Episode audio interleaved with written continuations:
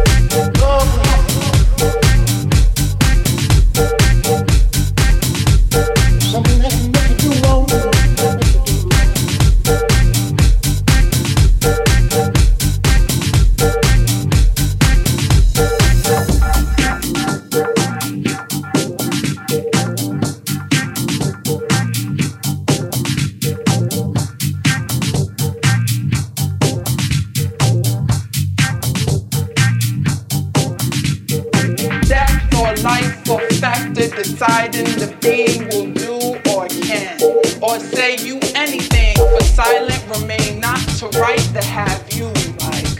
You have the right to not remain silent for anything you say can and will be the deciding factor of life or death. So speak, speak up, speak out, speak loud, speak now. For too long we have seen ourselves as victims when in reality we are victors for some.